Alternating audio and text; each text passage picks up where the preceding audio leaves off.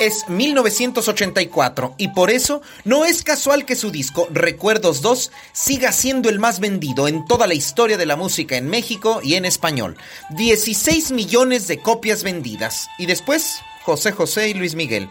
Y querida de este álbum, sigue siendo la canción que más se ha mantenido en las ondas radiofónicas de la historia musical de nuestro país. 18 meses. Y después, ninguna absolutamente ninguna.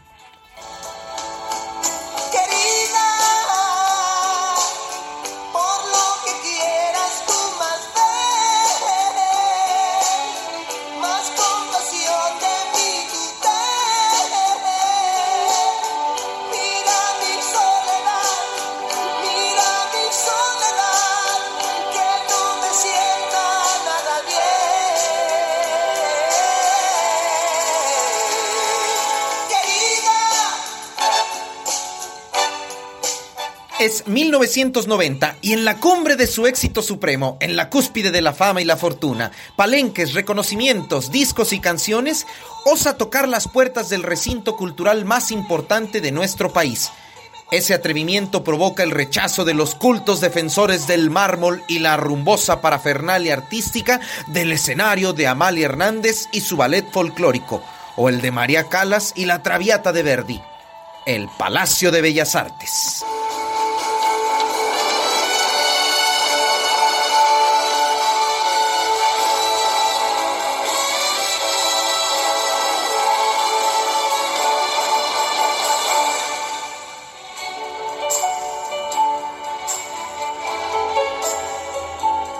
Lo más bajo del público populachero de un estudio de Televisa se quedará corto cuando en un palenque se convierta este sagrado recinto, alegaron algunos. Y el resultado, el colofón artístico más importante en el recinto superior de las bellas artes, interpretado por el ídolo máximo de una sociedad y una cultura musical por excelencia, la mexicana.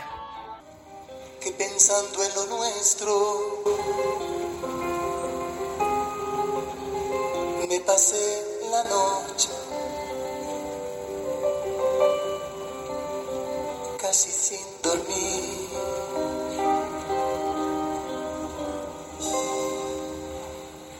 Ya lo sé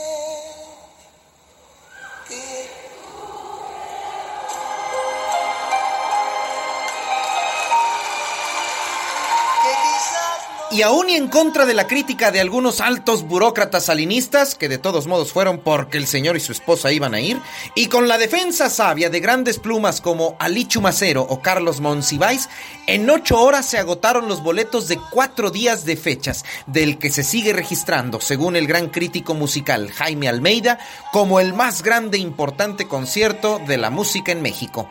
Juan Gabriel en el Palacio de Bellas Artes con la Orquesta Sinfónica Nacional es aquel lucero que entiende el cielo, es el que concede los restos.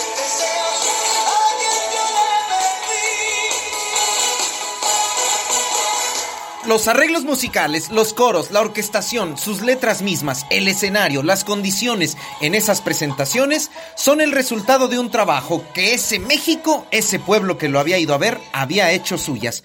Precisamente esa popularidad y fama que el público mexicano le había brindado por casi dos décadas y a la fecha, fueron el aplauso que le permitió que su mariachi, Arriba Juárez, bailara junto con la primera y segunda violinista y con el del fagot hasta que te conocí, no en un gesto de irrespeto, sino en el de una aceptación viva de la música de un artista que había conquistado todo escenario posible de México.